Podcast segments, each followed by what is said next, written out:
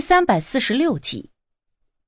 时隔八年再见，如今我和他一人一鬼两相对望，一时间我不知道该说点什么，似乎正常见面打招呼的方式都十分的不合适。郑小丽，你好。踌躇了一会儿，我也勉强的说出这几个字来，算是和他打了一个尴尬的招呼。郑小丽那张写满了悲惨的脸，瞬间生出了裂缝，她的眉毛动了一下，然后慢慢睁大了眼睛，看着我不敢相信的样子。你能看到我？郑小丽说话了，她的声音非常的别扭，像是漏了孔洞的风箱一般，嘶哑中还夹杂着抽吸的气音。但令我更惊讶的是。我没想到他不是哑巴。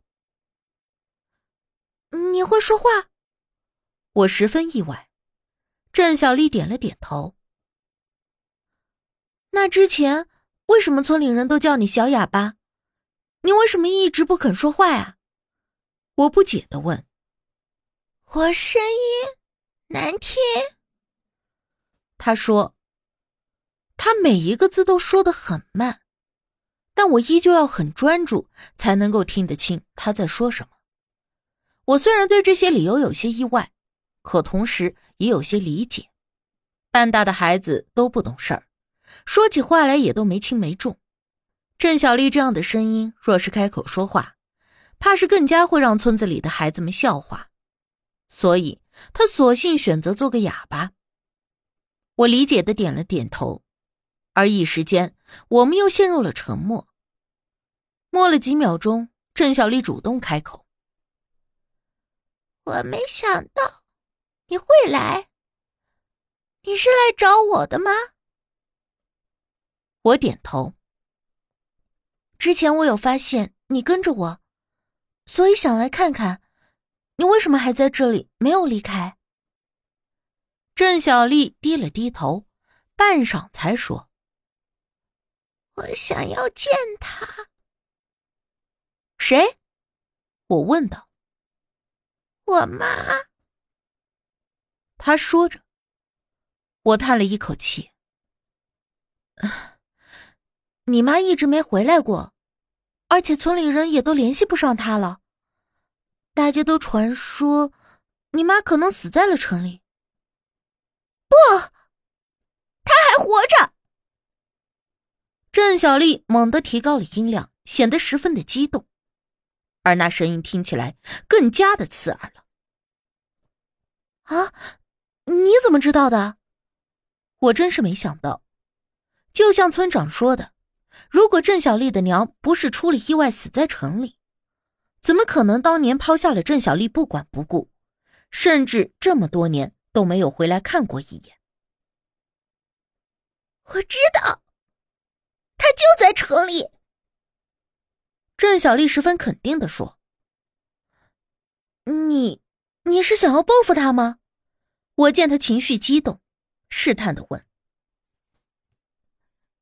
我只是想见见他，问一问他当年为什么抛下我，问一问他是不是还记得有一个女儿。”郑小丽的语气微微颤抖。像是带着哭腔，若不是鬼魂无法哭泣，这会儿他怕是已经激动的眼泪鼻涕横流了。你只是想见见他，问他几个问题，然后就愿意离开这里，转世投胎？我问道。郑小丽毫不犹豫的点了点头。但是。如果答案并不像你想的那么好，而是很残忍，你怎么办？我想要把丑话给他说在前头。听了我这个问题，他带着些许自嘲笑了一下。我在这里八年，每天唯一能做的事情，就是幻想他会给我怎样的答案，什么样子的答案我都有想过。我还没等接话，郑小丽自己又说道：“你们放心，我不会惹麻烦。我只是想要一个答案，圆了我一个念想，之后我就会自己离开。我看向了无忌，想要看看他对这件事是怎么看的。而无忌对我亲切颔首，表示可以帮他。于是我问郑小丽：“你知道你妈在城里什么地方吗？”郑小丽干脆的点了点头。我知道。于是我对她说：“我倒是可以试着找到你妈妈，问问她是否愿意见你。”不，不可以。你直接带我去，因为如果你问了他，他一定不会愿意见我。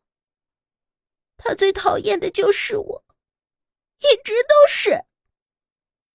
话说着，郑小丽又很悲伤的低下了头，因为郑小丽所说的她妈妈的地址离得并不是很远，开车只需要不到一个小时。于是我们便想着，择日不如撞日。当下就准备下山，以后开车去城里。无忌让郑小丽暂时寄身在死狱当中，等到了地方再把她放出来。郑小丽看着那死狱，犹豫了一下，许是担心我们在诓她，但是她又看了看我，以后便一点头，由着无忌引着进入了死狱中。于是我们转身往山下走。可这一转头，我冷不丁的瞧见远处的一座坟包上，坐着一个老太太。老太太盘着个腿，握着个烟枪，正在咕嘟咕嘟的抽着烟。她往我们这边瞟了一眼，露出了非常不屑的表情，又转过头继续瞅着前头，咕动着烟枪。我赶紧低了头，不敢再看，不想这些东西再粘上我。无忌提醒我说。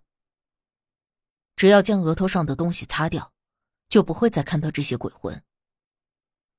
我闻言，立刻就一把抹掉了额头上的那一点。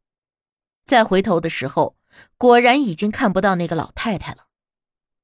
我惊奇的问他：“这到底是什么东西？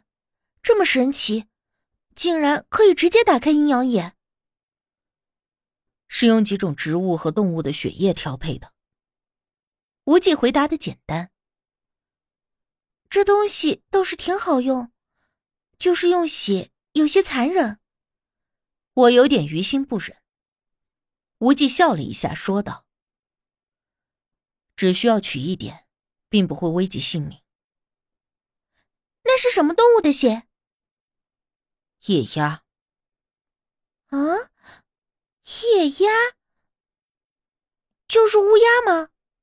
我好奇的问他：“不是，是一种只会在深夜出现的鸟。”无忌简单的解释了一下。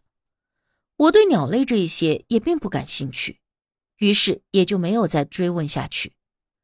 我俩下了山后，回家开了车，就直接往城里赶。在城中跟着导航七拐八拐了好一阵，终于到了郑小丽所说的那个地址，只是。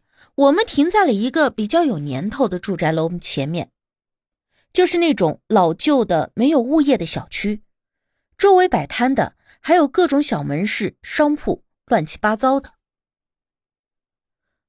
虽然就这么一栋楼，可是少说也得上百户。郑小丽也没说住在哪一间，咱们怎么找？我有些犯难。无忌则直接拿出了郑小丽寄生的那块死玉，说道：“他应该可以感应到。”于是无忌把郑小丽从死狱中放了出来。我没法子，又抹上了一滴那开阴阳眼的液体，这才看到了郑小丽。郑小丽站在马路边上，仰着头看着面前的这栋住宅楼。我在旁边有些奇怪的问无忌。他为什么可以大白天的站在室外，而且好像一点都不受影响？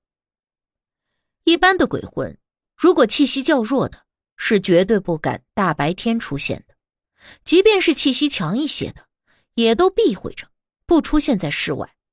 但是郑小丽却毫不畏惧，因为她是自杀，戾气较重，况且她即将达成所愿，也就不会顾虑许多了。无忌回答道：“我这才恍然明了。”过了没多一会儿，郑小丽回头看着我俩，然后手指着楼上说：“六楼，这里，我感觉得到。”我和无忌对视一眼，立刻动身前往。这是步梯楼，一共有七层，我们一口气就爬到了六楼。对于常年不爬楼梯的我，累得那是腿肚子转筋。我们停在了一家门外。郑小丽指着大门道：“就在里面，我知道。”话说着，她直接就飘了进去，把我和无忌扔在了门外。但即便她进去了，也没法子和她妈妈交流，所以还得我和无忌相助。我上前敲了敲门，连着敲了好几声，才终于有人应了一声：“来了，别敲了。”一个中年女人不耐烦的声音，我皱了皱眉，立刻就想起了当年郑小丽他妈就是尖利着嗓子指着我说我命不好，如果跟我一起玩就会倒霉之类的话。没一会儿，门就打开了，郑小丽妈妈站在了门前打量着我和无忌，然后皱了皱眉头问道：“你们找谁呀？”我看到郑小丽就站在他的身后，定定的看着他。您好，我们……我突然不知道该如何介绍自己更加合适。难道说我是你死去了八年的女儿的朋友，带着你女儿的鬼魂找你来了？